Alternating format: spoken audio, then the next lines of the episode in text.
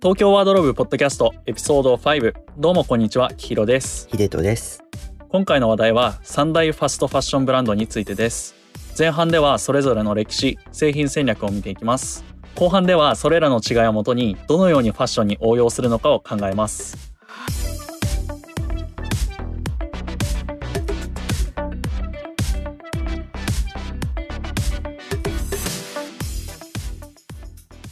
今回のエピソードでは経営理念、歴史、製品戦略、生産形態などを見ていきたいと思います。まあ、ユニクロとザラと H&M それぞれちょこっとずつ調べてきたんでそれについて話したいと思いますではまずヒデとユニクロからお願いしますじゃあ、ユニクロから説明していきたいと思います。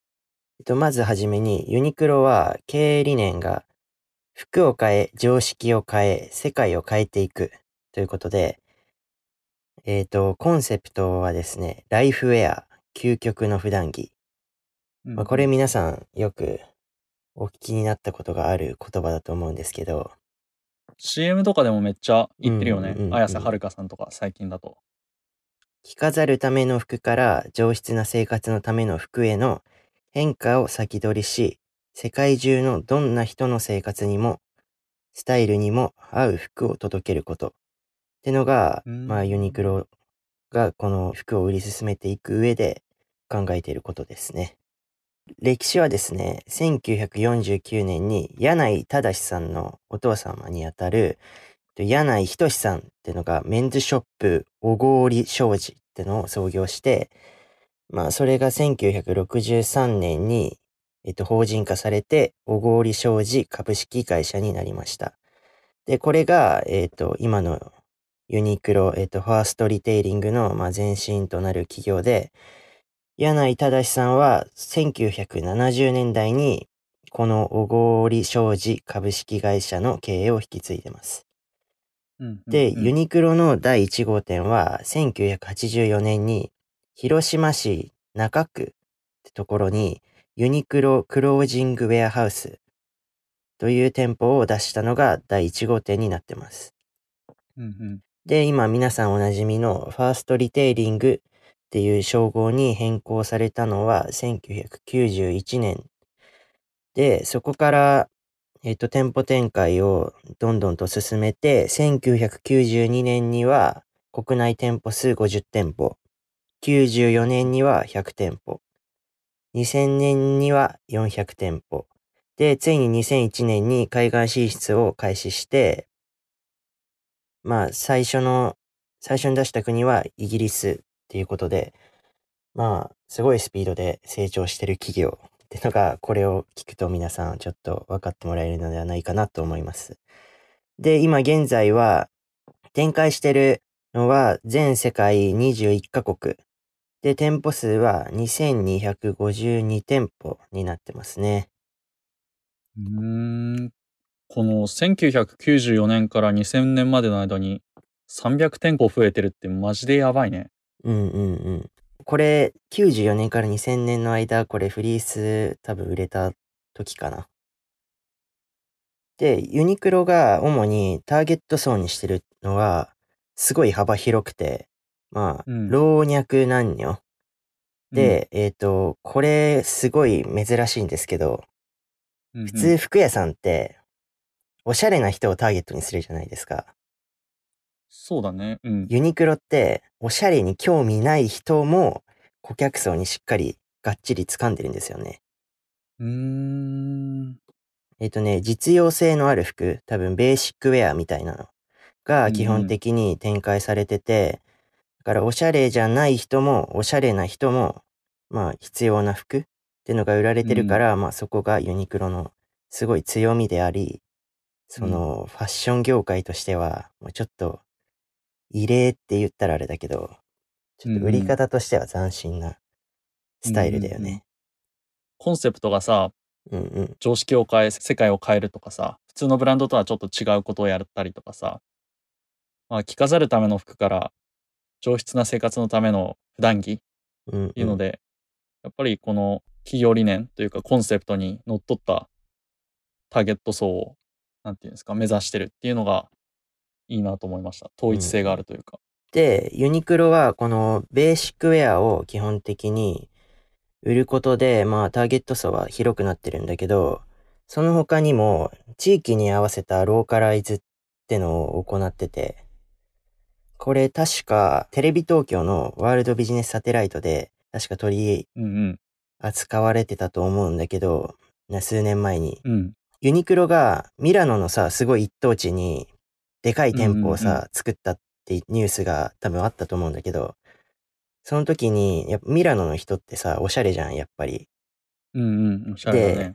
なんかハイブランドの服とかも着たりするから、そういうなんかハイブランドともミックスしても見劣りしないような、なんかそういう服を生み出したいってことで、カシミヤのセーターをなんかすごい確か50色とかすごい多色展開してて、微妙な色の違いとか、だからそういう、なんだろう、ヨーロッパの中間色とかそういうのとも相性がいいようなうん。セーターを売ったり、そういう地域に合わせて、その顧客が求めてるものをローカライズして売ってるっうん。てのが、まあユニクロのすごいところですね。うーん。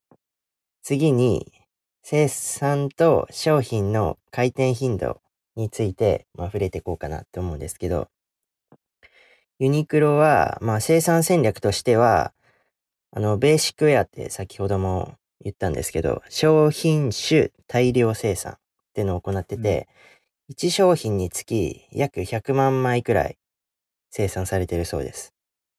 で、商品数は年に1000点程度っていうことで、回転頻度はですね、すあの、ベーシックウェアを基本的に取り扱ってるってことで、そんなに早くないんですよね。ファストファッションなんですけどで、基本的にその、春夏、秋冬っていうシーズンで、まあ変更してって、そこに、ユニクロ U とかの、今回はクリストフ・ルメールさんとのコラボとか、まあプラス J とか、まあそういうのは、どんどんついてって、まあ商品展開していくんだけど、基本的にはシーズンで変更して、まあ通年販売される商品とかもあります。うん。うで、商品企画から店舗投入まで1年から1年半って言われるので、まあ大体そこは普通のアパレルと変わらないんじゃないかなと思いますね。で、生産国は基本的に中国から、中国か東南アジアに集中してて、まあ輸送方法はまあ船による輸送で、まあこれがコストカットにつながってるってのがあります。で、この、さっきベーシックウェアを扱ってるって言ったんだけど、ん。そのローカライズと同時にカスタマークリエーションに基づいた新製品開発ってのも行ってて、うんうんそうの顧客の要望を受け入れて、それをダイレクトに反映した製品開発ってのも行ってて、これ多分、まあ有名なんで、皆さんご存知だと思うんですけれども、まあウルトラライトダウンとか、うんうん、ウォームイージーパンツとか、うん。バカ売れしてる商品が、あの、その顧客の要望を答えた製品開発で生まれてるんだよね。おーと、そうだね。なんか、ヒートテックとかさ、うんうん。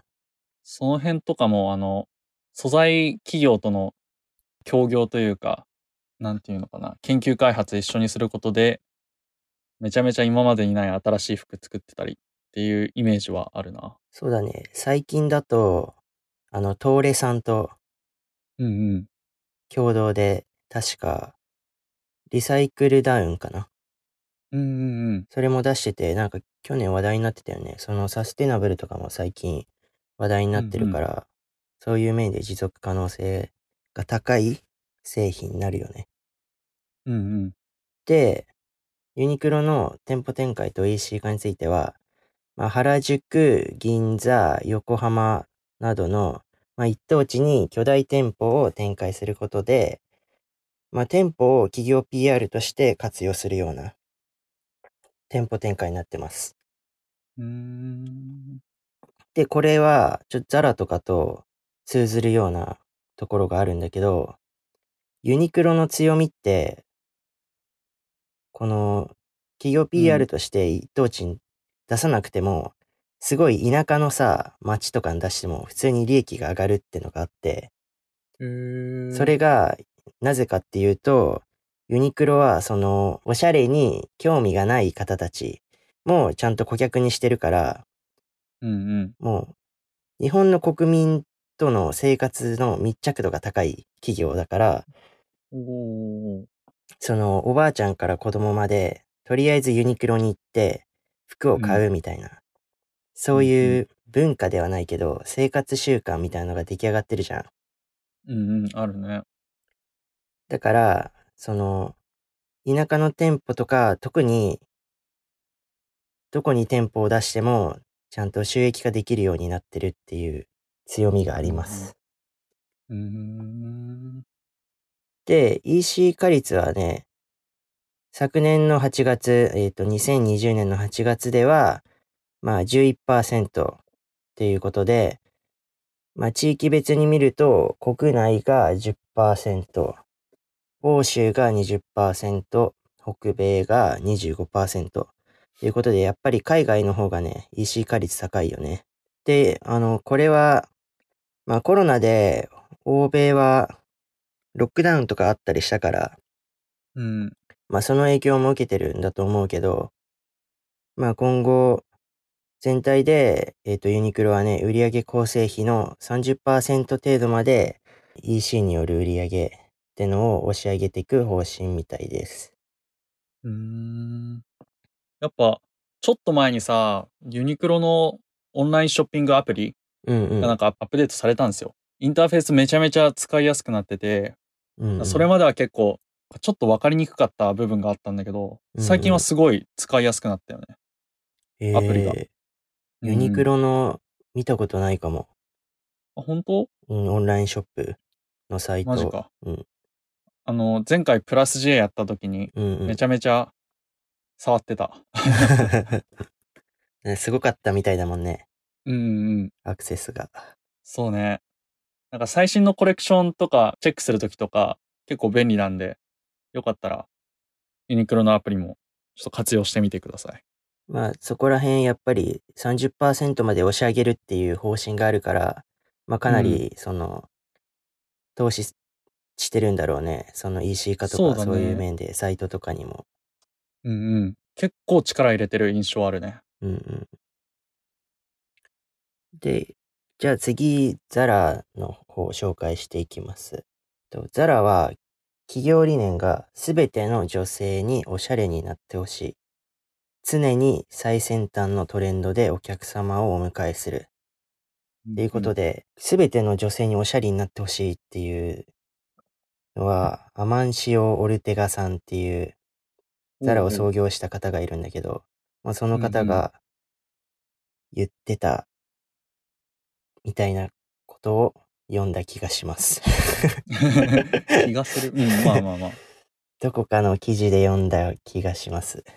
うんで、まあ、その話は置いといて、まあ、歴史ってのに迫っていくと、うん。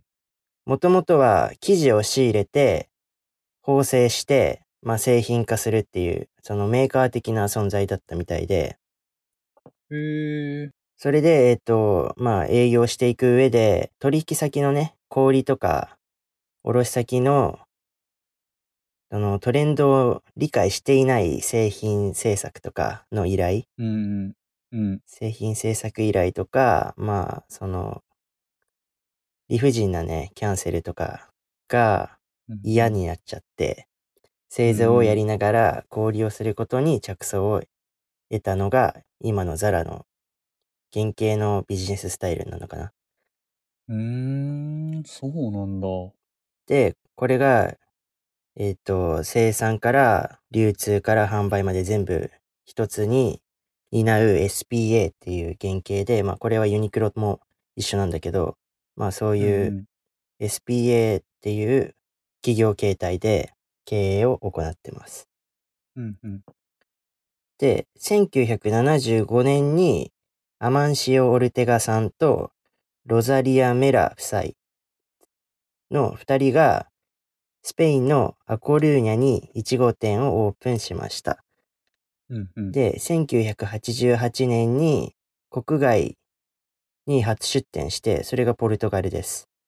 うんうん。で、1989年にはニューヨークとパリに出店して、2005年にはスペイン国内全企業21位の売り上げを誇って急成長したことで、周りから一目置かれる存在になっていきます。で、2008年には世界60カ国に店舗展開を行って、2013年には87カ国、1991店舗っていうものすごい数をこの短期。間で出店するんですね。で、現在は96カ国、2208店舗展開してます。で、ザラのターゲット層は、まあ、ファッションとか流行の感度が高い方、うんで深く狭い顧客層っていうのかな。で、まあ、商品は基本的に、まあ、ファッションとか流行の感度を高い方を顧客にしてるので、トレンドを反映した服とか、一流ハイブランドのコレクションに出てた服とか、うん。まあ、その売られてる商品とか、そういうものと似たようなデザインの服のが結構置かれてますね。多いよね。あ、これ、グッチにあったなとかなるよね。バレンシアガにあったな。なとか。もうバレンシアガにあったなはよくある。で、まあこれは、ユニクロは実用性が高い服に対して、ザラはまあ社会性に重きを置いてる。着てておしゃれだなと言われるような服を置いてます。まあ店舗に実際行かれた方多いと思うんでわかると思うんですけど、まあ基本的にベーシックなものは置いてないよね。ベーシックっぽく見えるけど、全然ベーシックじゃないよね。結構、なんていうパターンが攻めてたりさ、うんうん。パンツとかも結構細かったりさ、するから、うんうんうんうん。万人向けって感じではないよね。うんうん。で、ここでザラの凄さがわかるんだけど、基本的にファッションを好きな人って絶対少なくなるじゃん。うんうん。なのに、ここまで成長できたってのが、のファッション業界的に見てもね、すごいんですよね。確かに、そうだね。このハイファッション好きな層っていうのは、全人口の中で、まあ、限られてるんだけど、ここまででかい企業になれるっていうのはすごいよね。うんうん。確か狭い顧客層のね、ハートをがっつり掴んでるんだよね。に。うんうん。で、まあ次は生産と商品の回転頻度。ってことで、ザラは生産戦略としては、ユニクロの真逆ですね。多品種少量生産。1商品につき約1.5万枚から2万枚ってことで、ユニクロが100万枚なのに対して、まあ、簡単に言えば50分の 1? うん。そんな感じです。で、商品数は多品種生産なんで、1年間に約1万8000点も出るという、ものすごい。い量だよね。半端ないね。うんうん絶対こう、追っていくのって無理だよね。うんうん相当なザラフリークじゃない限り。で、回転頻度、まあ商品数がものすごい多いんで、週に2回新商品が投入されます。毎週月曜日と金曜日。うんうんうん。、で、早いと1ヶ月で品揃えがガラッと全て変わる月もあるみたいです。で、これが、まあ、ファストファッションって言われるゆえんなんだと思うけど、うん。いつ来ても違う商品がある。で、そうすると、その一体一回で、いいもの見つけて買わなきゃ、次来た時に売ってない可能性が高いじゃないですか。そうだね。だから、生産量は2万枚も生産されてるのに、うん、その店にないと、その消費者にとっては、すごく希少に感じるわけなんですよ。うんうんうん。そこをついてるのがファストファッションなんで、まあ、うんうん実際は多いんだけど、まあ次来たら買えないかもしれないってことで消費者が買いたくなるっていう仕組みになってます。うーん。で、生産国は約54%うんうん。の工場がスペインの本社の近くにあって、まあ、この理由としては、あの、たくさんの種類の商品を作るんで、本社の近くで、本社で作られたデザインをすぐ反映できるように。っていうことで、あの、半数以上の工場がスペインの本社の近くに置かれてます。ちなみにザラはさ、これ、自社工場なんだよね。確か。自社工場も持ってるけど、まあ大半は自社工場ではないかな。あ、そうなんだ。うん、自社工場もね、何個かは持ってるみたいなんだけど、うんうんうん。全部ではないみたい。そうなんだね。で、ザラは広告費をかなり抑えてて、まあ大体同じような業種だと5%とかだったのかな、確か。うん。そのくらいなんですけど、まあ異例の0.3%っていうことで、うんうんうん。すごい。い広告費が抑えられてるんですよ。で、じゃあそのうん。抑えたお金はどこに行ったのってなると、これが物流のね、速さ。これ空輸で配達されてて、商品が。そこの空輸は、まあどうしてもユニクロの船便より高くなってしまうんで、そこに当てられてます。うーん。だザラは物流の速さを売りに、すごい高い利益率を上げてるんだよね。テレビ CM とか見たことないしさ、うんうん。なんかユニクロとかは結構新聞の折り込みチラシとかにあるけど、あ、そうなんだ。ザラないし、うん。ザラのプロモーション見るのってインスタぐらいかな。あんまり見たことないかも。確かに。うんうんうん。で、あの、先ほどもお話ししたんですけれども、消費者が買いたくなってしまうっていううん。手法じゃないですか。そうすると、あの、プロパー消化率が高くなるんですよ。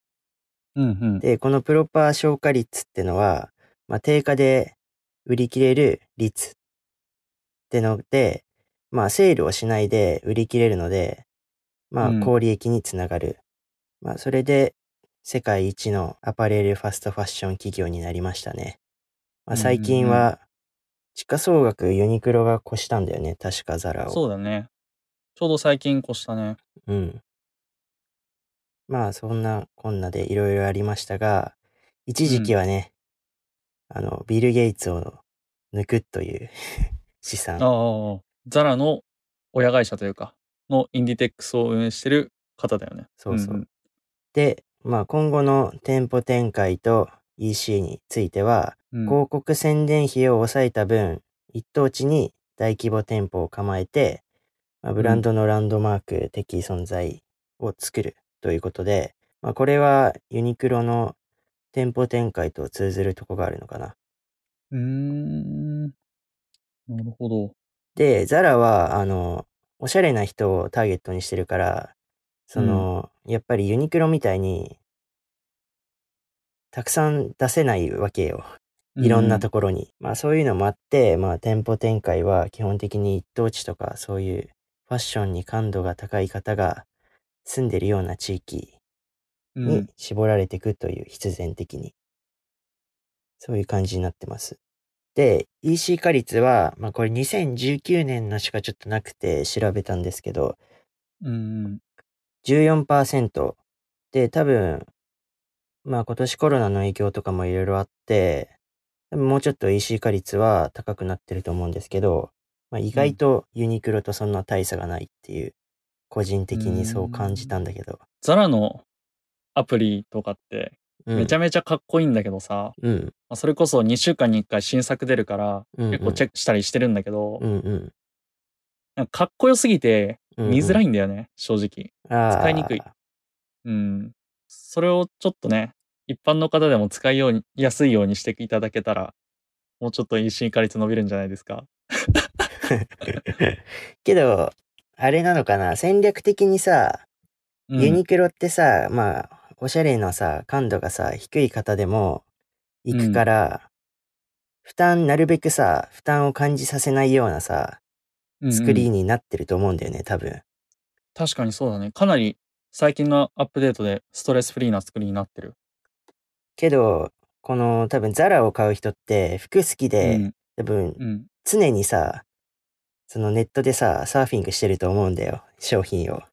まあだからそういう方だから、まあ多分、その使いづらさってのより、かっこよさを重視してるんじゃないかな。確かにそうかもな。他のファッション EC にはない感じのかっこよさなので、うんうん。確かに差別化っていう点では、そのいろんなブランドを見てる人の中での差別化って言ったら、確かにそれでもいいのかもしれないね。うんうん。で、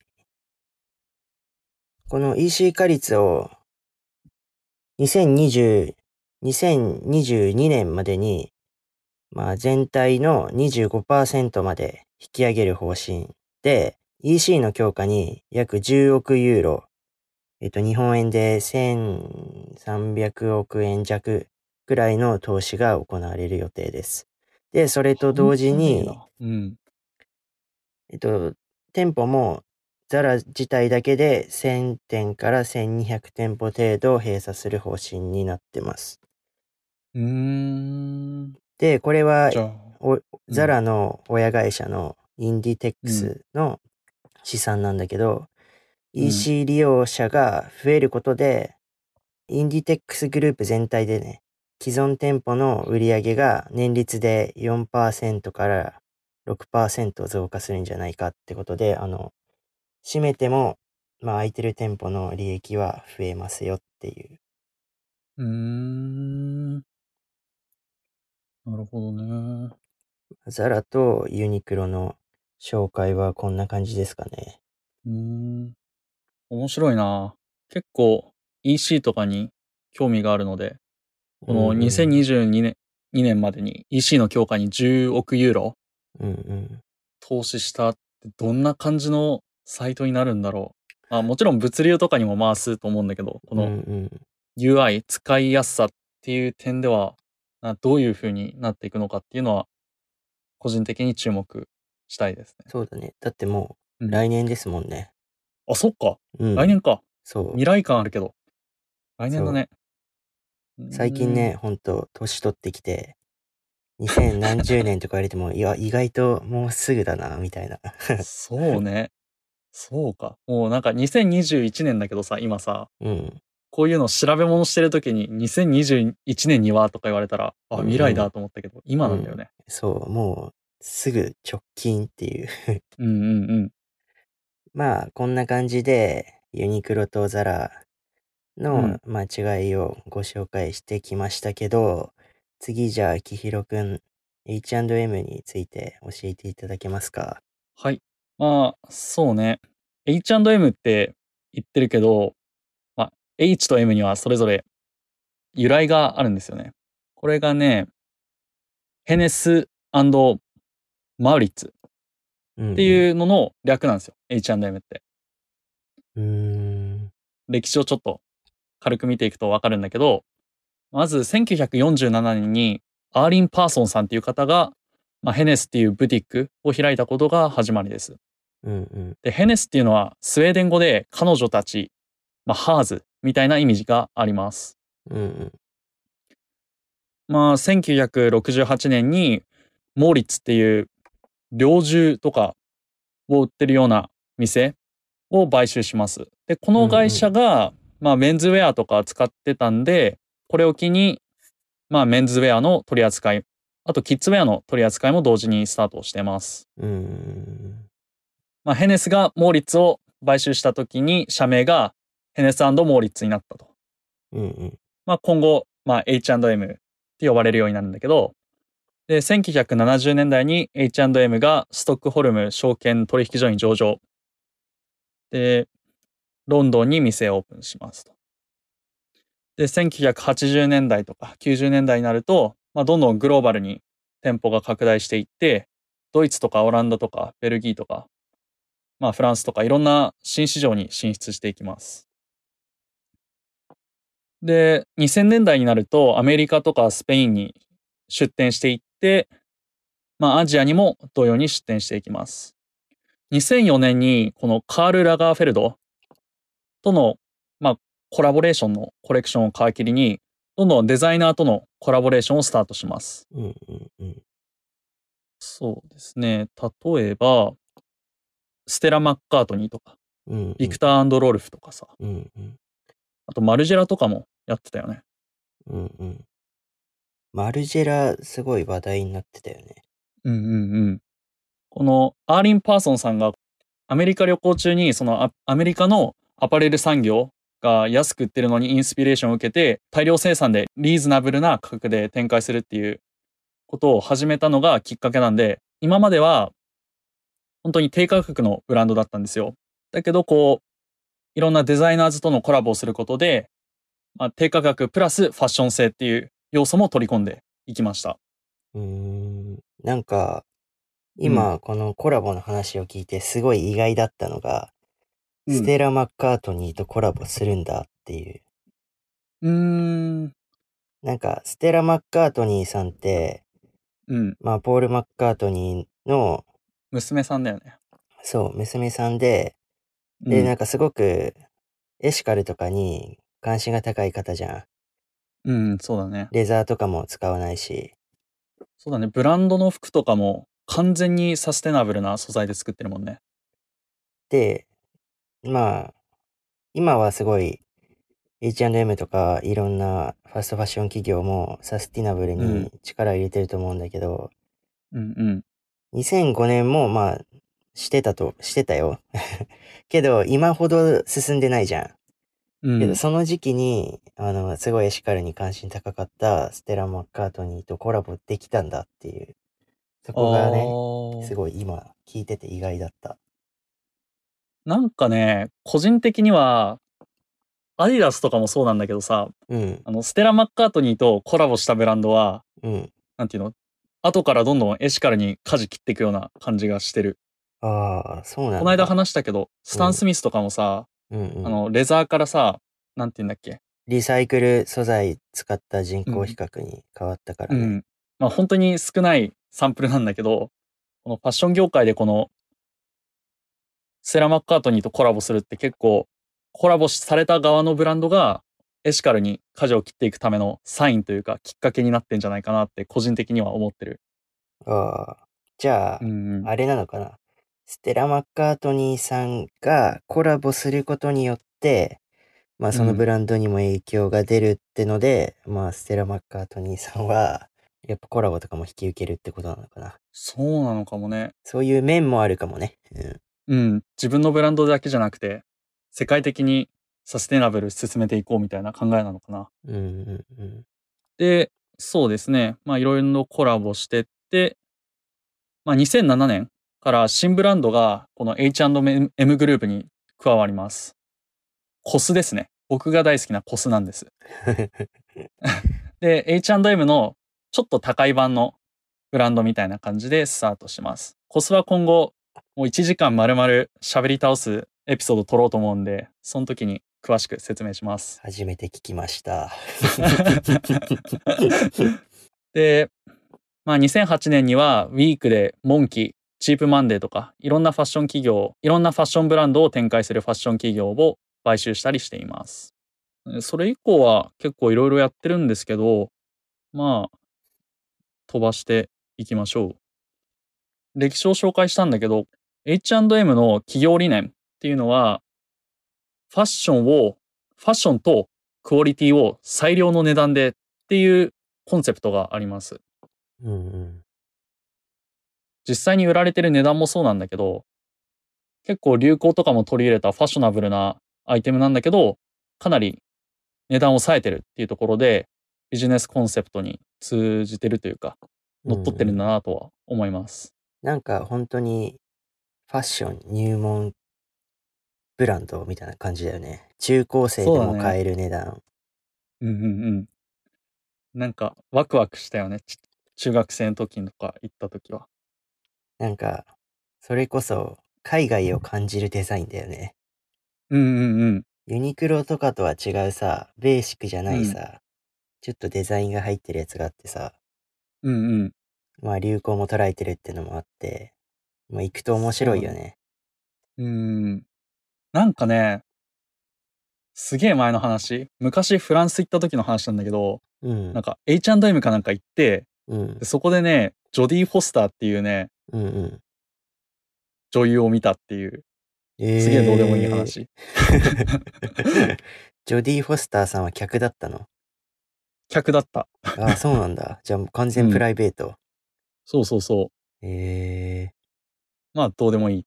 で、この H&M のターゲット層は、まあ、いろいろ見たんだけど、中高生から、うんまあ、20代、30代の男女うんうんとその家族、うんうん。ベーシックなものを揃えつつ、こうデザイン効いた服も提供しています。うんうん子供服とかマタニティウェアとかも最近取り扱ってるんで、この比較的若い年代とあとその家族うん。をうんうんまあ、ひっくるめてターゲットにしてるんじゃないかなと思っています。。うんうんうんで、服自体の作りも結構スリムフィットな作りとかが多いので、なんか比較的ファッション感度が高い層。で、なおかつコストに敏感な層に向けて販売してるんじゃないかなと。思っています。で、生産と商品の回転頻度をちょっと見ていくと、まあ、ユニクロ、ザラと同じように SPA、製造小売っていう感じで、自社で企画から製造まで行ってます。うん結構 H&M って、そんな高くない低価格帯の商品を取り扱いながら、こう、薄利多売のビジネスではないんですね。高価格帯ブランドと同じぐらいの営業利益率を確保してますう。ん日系企業とかは、アパレルの分野ではそうなんだけど、なんかセールありきで値段決定するんですね。なんか半年後には30%オフとか、いろいろあるじゃないですか、店行くと。で、それありきで値段決定するんじゃなくて、値下げをできるだけ回避する。適切な時に適切な在庫をこう供給していけるようにしている。そこに結構リソースを費やしてるような感じですね。じゃあ、その点だと、ザラと近いっていうことだね、うんうんうんじゃあ。その辺はすごく近い。で、もう一個ザラと近い点っていうのが、あの製品リードタイム、まあ、製造、うんうん企画から販売、店舗に並べられるまでの時間が短いことうんがあります。流行に対しては、だいたい8週間時間があれば、デザインから販売まで行くらしいです。うんで、この、この流行を追った服作りと、もう一個ベーシックな服作りっていうのをやってて、うんあの、ベーシックなものは1年半ぐらい前から準備に取り掛かって、まあ、本社のストックホルムのデザイナーたちとパタンナーとかと、あとは、バイヤーとか、マーケ担当とかとチーム組んで、できるだけこう、なんていうんですかね、納期とかコストを考えながら、最適な工場、この服を作るには、どの提携先工場がいいのかなっていうのを計算しながら、一番安い価格で作れるように作ってるそうです。うんだから、H&M は、そのザラとユニクロのいいとこ取りっていうか、ベーシックと流行の、まあ、二つの軸で商品を展開してるようなイメージです。うんで、商品数は多品種生産、年間あたり20コレクション。で、発注数は、まあ、型あたり10万。これはちょっと、これって書かれてるデータではないので、ちょっと検証が必要かもしれないです。じゃあ、生産形態は、じゃあ、ザラと少し似てるのか。少、少量ではないけどね。十 まあユ、ユニクロに比べれば少量か。そうだね。本当にいいとこ取りって感じな気がしますね。うんユニクロはベーシックなアイテム売れたら、また補充するじゃないですか。増産というか。うんうん。だけど、H&M の場合は全く同じ製品を増産するっていうことはしてなくて、まあ、ちょっと変えて同じテイストのような商品を売るっていう服作りをしてるらしいです。ああ、そうなんだ。うん。で、例えばこういうふうにいろいろ型数作っていくと、やっぱり売れ行きの悪いアイテムっていうのが出てきてしまうので、うんそういうアイテムは比較的早い段階から値下げを行うことで、まあ、確実に在庫消化を行っていく、確実に売り切るっていうことをしています。うんだからさっきの話もそうなんだけど、あの、完売商品とか増販しないので、今買わなければ売り切れるっていう購買意欲を煽るような、まあ、販売形態っていうのをとってます。これは多分さっきヒデトが言ってたザラでの戦略と似たような感じだなと思ってます。ユニクロとザラをなんか足して2で割った感じだね。そうなんだよね。ただユニクロよりもちょっとだけターゲットが若いような感じはしたな。うんうんうん、あんまり、うん、おばあさん、おじいちゃんが着てるって見たことないよね。あんまないね。あと、結構服とか見てるとスリムフィットな作り多いんで、うんうん、やっぱりお年寄りの方が着るには、ちょっと厳しいかなっていう感じはします。まあ、その、実用性に寄りすぎてないってことだよね。うんうん、そうなんだよね。と、あとさっきちょっとステラ・マッカートニーの話出たんで、ちょっとだけサステナブルな話していこうと思うんですけど、そうだな。古着回収、古着回収の話を。皆さんも知ってると思うんですが、あの、店舗に行くと古着回収サービスっていうのをやってるんですね、H&M は。で、ブランド、ドとか状態を問わないで、まあ、いらなくなった衣類を割引クーポンと引き換えてくれます。で、その袋の形とか何でも別にいいんですけど、一袋500円で、まあ、引き換えてくれるんで、めちゃめちゃお得感あるっていう。そうだね。H&M の500円はでかいよね。なんかセールの T シャツとか買えちゃいそうな感じだよね。うんうんこの取り組みっていうのが H&M がやってるこの持続可能な原料を使用っていうところにちょっとつながっててでファストファッションってどうしても使い捨てっていうイメージがあるんだけどこの原料を使い回すことでパッと着て飽きたら捨てる捨てるけど H&M に持っていくとまた新しい医療になって僕のところに還元されたりとかなので無駄にはならないしなんかこの罪の意識っていうのを感じることなく服をこう楽しめるっていうのですごくいい取り組みだと思っています。うんうんうん回収された7万8000トンのうちどれくらいが しっかり再利用されてるのかっていうのもちょっと気になるけどね。うんうんうん結構サイトとか見ると本気でサステナブルに取り組んでるって感じはするんだけどそれのどこまでが本当かっていうのはまあわからないので鵜呑みにしないで見ていきたいとは思ってます。エシカル会もやりたいね。なんかエシカル会というかサステナブル会もやりたいね。そうだね。うん、まあ、この、ファストファッション企業だけじゃなくても、まあさっき挙げた、ステラ・マッカートニーとかね。そうね。こんな感じかな。とりあえず前半は。じゃあ、アパレルファストファッション企業、ザラとユニクロと H&M っていう三大企業だよね。